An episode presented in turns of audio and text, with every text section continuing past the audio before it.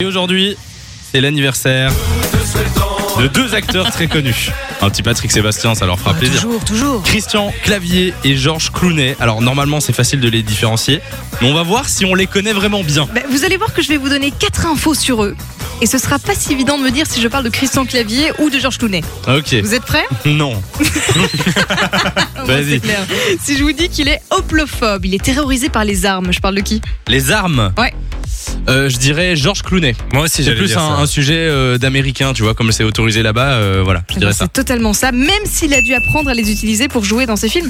Donc Ben en oui. fait, il, il déteste ça, c'est un truc qui le terrifie, il en a super peur, mais il a dû euh, forcément apprendre à les maîtriser Ouais. pour pouvoir jouer dans ses films. D'accord.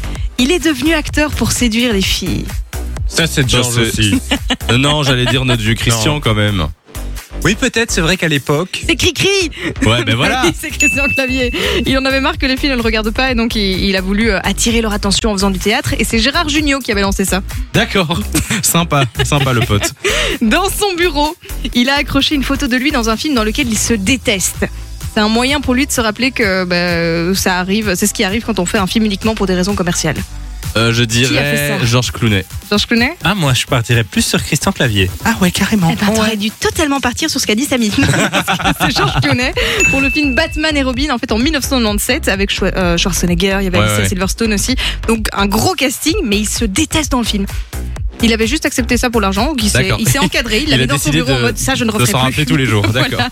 Une petite dernière Ouais. Il a fait 100 millions d'entrées au cinéma à lui tout seul. Euh, c'est un piège, ça. Hmm. Ça, c'est un piège. Je connais Lou, je connais ce regard Ah bon de je vais t'avoir.